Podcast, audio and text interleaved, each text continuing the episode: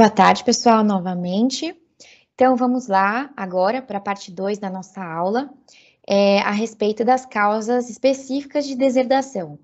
Nós já vimos que, as, que algumas causas de é, exclusão da sucessão são comuns à indignidade e à deserdação, são aquelas mencionadas no artigo 1814, que a gente acabou de ver. E agora nós temos causas específicas de deserdação, que são aquelas tratadas no, nos artigos 1962 do Código Civil e 1963 também do Código Civil. Vamos lá. O artigo 1962 determina que, além das causas mencionadas no artigo 1814, autorizam a deserdação dos descendentes por seus ascendentes.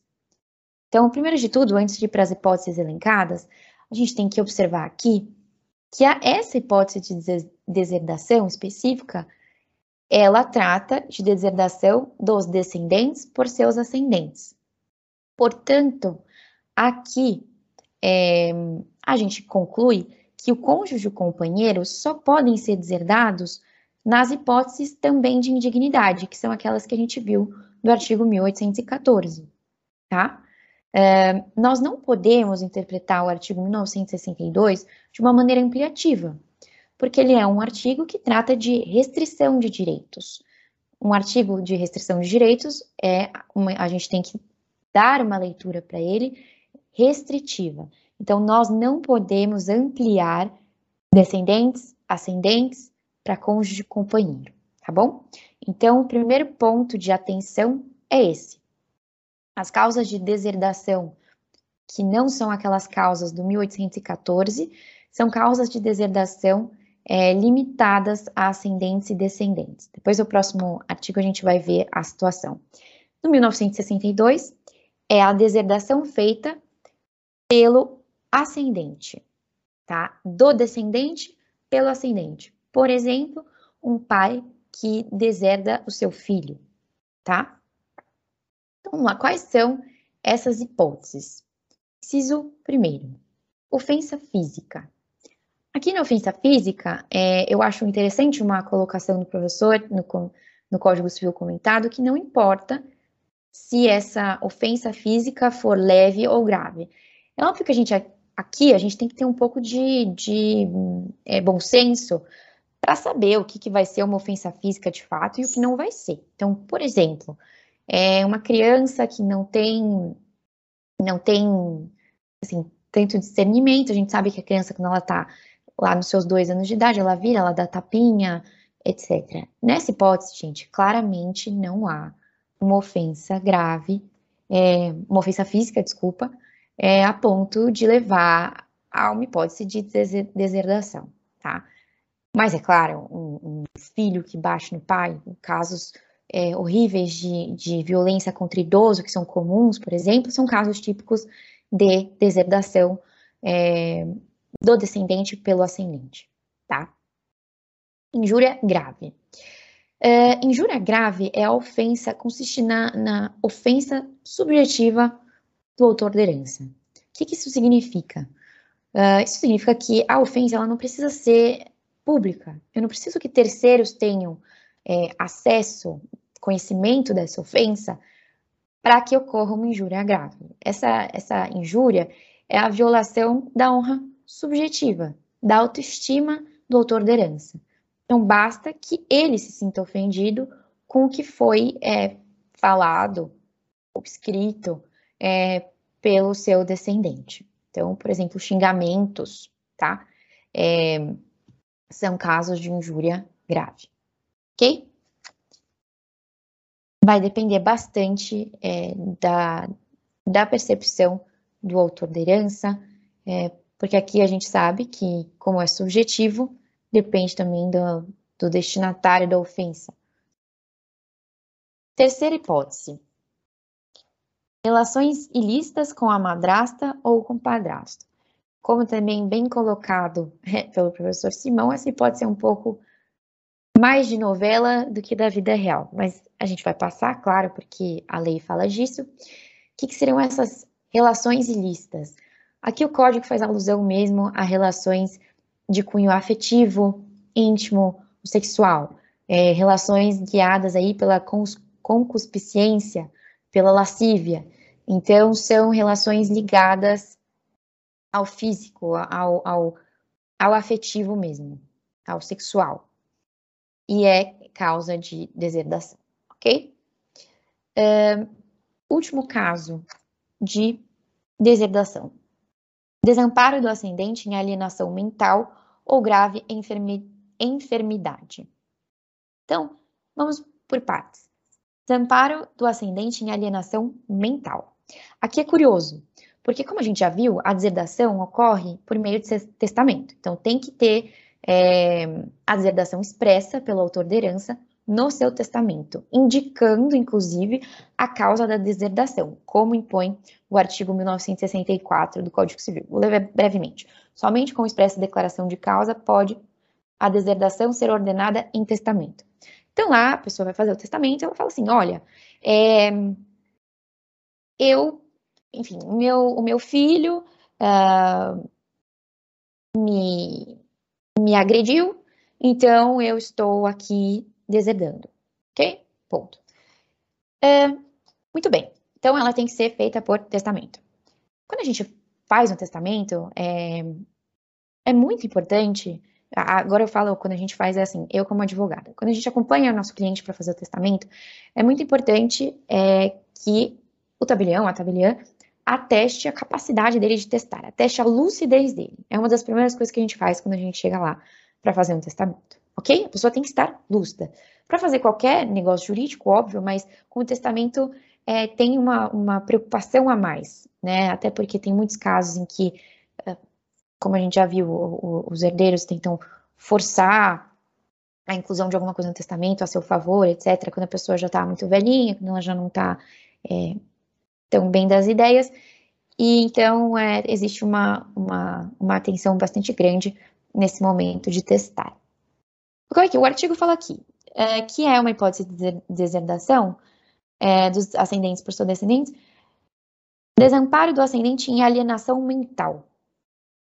Se a pessoa está em alienação mental, ela pode fazer testamento? Não. Ela não vai considerar, ela não vai ser considerada capaz, ela não vai ser considerada lúcida para fazer seu testamento. Então aqui, curiosamente, ela testaria, ela deserdaria no testamento, mas esse testamento seria nulo. Mas é, existem hipóteses em que essa essa alienação mental ela é temporária. Então, depois, se no momento de testar o autor da herança está lúcido de fato, o testamento é válido e vai poder ocorrer a deserdação. Então, é, se no momento do testamento o testador falar, o testador for capaz, já estiver em suas plenas capacidades mentais, mas é, colocar lá, olha, eu estou deserdando é, por desamparo, por meu desamparo, quando eu estava em estado de alienação mental, isso vai ser uma causa é, de deserdação, de acordo com esse inciso terceiro. Então, muita atenção, porque para fazer o testamento a pessoa tem que estar lúcida, mas isso não impede a aplicação desse inciso, porque a pessoa pode estar é, em suas plenas faculdades mentais depois, ela pode recuperar isso e é, dispor em testamento, colocar lá que deseja a deserdação justamente por esse motivo, por ter sido desamparada pelo seu descendente nesse momento de alienação mental ok? Isso é uma observação muito interessante do professor Simão. É, eu acho que foi a primeira vez que, que, eu vi tratar especificamente dessa hipótese, achei muito interessante. É, e vale a pena a gente pontuar aqui. Segunda hipótese do inciso. Grave enfermidade, enfermidade, tá? Então, desamparo em situação de grave enfermidade. Exemplo, uma pessoa com câncer que é abandonada é, pelo seu filho, sua filha, seu neto, neta. Ah, Bruna, o que, que quer dizer esse desamparo? O que, que, o que, que esse inciso quis dizer com essa situação? É desamparo material? É desamparo afetivo? Gente, a melhor interpretação aqui, a meu ver, e eu sigo o professor Simão também, é que esse desamparo ele pode ser tanto do ponto de vista material, então é, descendentes que abandonam os ascendentes em relação a recursos, então deixam a pessoa sem dinheiro, é, sem comida, uma pessoa que ne efetivamente necessita disso, Ou então, é, o, o abandono afetivo, tá? Então, pode até fornecer dinheiro, mas é, não supre as necessidades afetivas dessa pessoa. É, que é, a meu ver, uma situação mais difícil de ser comprovada, mas nós sabemos que o abandono afetivo é reconhecido no direito civil, inclusive a hipótese de indenização. Então, aqui acredito, ao meu ver, que conversa bem com, com a sistemática do Código Civil, entender pelo abandono, abandono tanto moral quanto afetivo, tá? É o que ocorre muito, gente, com, com pessoas idosas. Então, acho que é o exemplo que a gente é, consegue vislumbrar, assim. Então, por mais que os filhos paguem uma casa de repouso, é, não visitam, não querem saber do, do, dos pais, deixam lá, e a pessoa começa até a ficar meio deprimida, etc. Eu não sei se vocês tiveram já a oportunidade de visitar uma casa de repouso, mas infelizmente tem muitos casos assim, muitos mesmo. Então, é, acho que bem entender pela pelo abandono tanto afetivo quanto material, ok? É, isso, gente, só uma nota, porque o afeto, ele é, ele é reconhecido pelo sistema.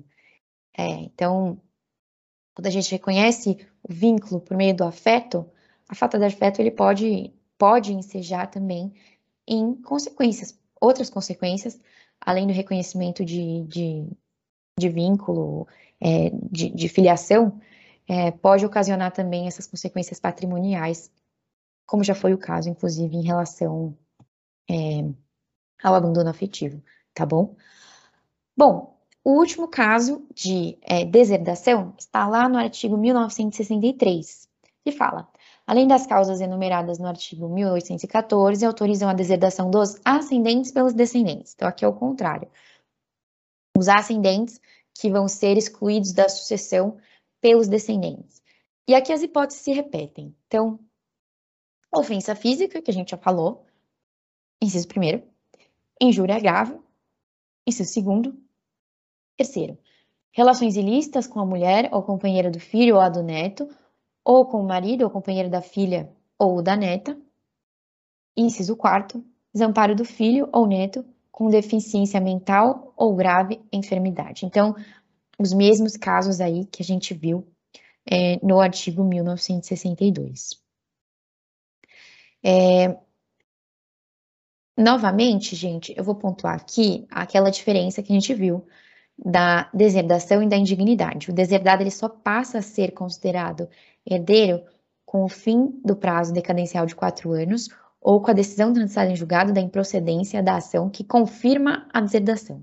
Enquanto no caso da indignidade, é, o herdeiro ele, é, ele só é considerado indigno após o trânsito em julgado da sentença que reconhecer a indignidade, sendo que os efeitos dessa sentença são retroativos, eles têm eficácia ex tunc. Então, é como se é, o herdeiro sem, nunca foi herdeiro. Então, é como se ele sempre tivesse sido um indigno. Ok? É, pessoal, essas eram as causas de exclusão da sucessão. Eu espero que tenha ficado claro. É, vou disponibilizar para vocês as passagens do Código Civil comentado que tratam disso que a gente falou aqui. Existem outros artigos, óbvio, que tratam da matéria, é, mas aqui com vocês a gente viu especificamente essas causas de indignidade é, e desedação. Então, eu acho que vale muito a pena depois vocês repassarem novamente, é, prestarem atenção nas hipóteses em que há influência do entendimento penal na esfera civil, as hipóteses em que não há influência disso. E é, é isso, pessoal. Espero que tenham gostado e nos vemos na, não no dia 25, nessa segunda-feira, mas na próxima, ok? Um abraço a todos, tchau, tchau.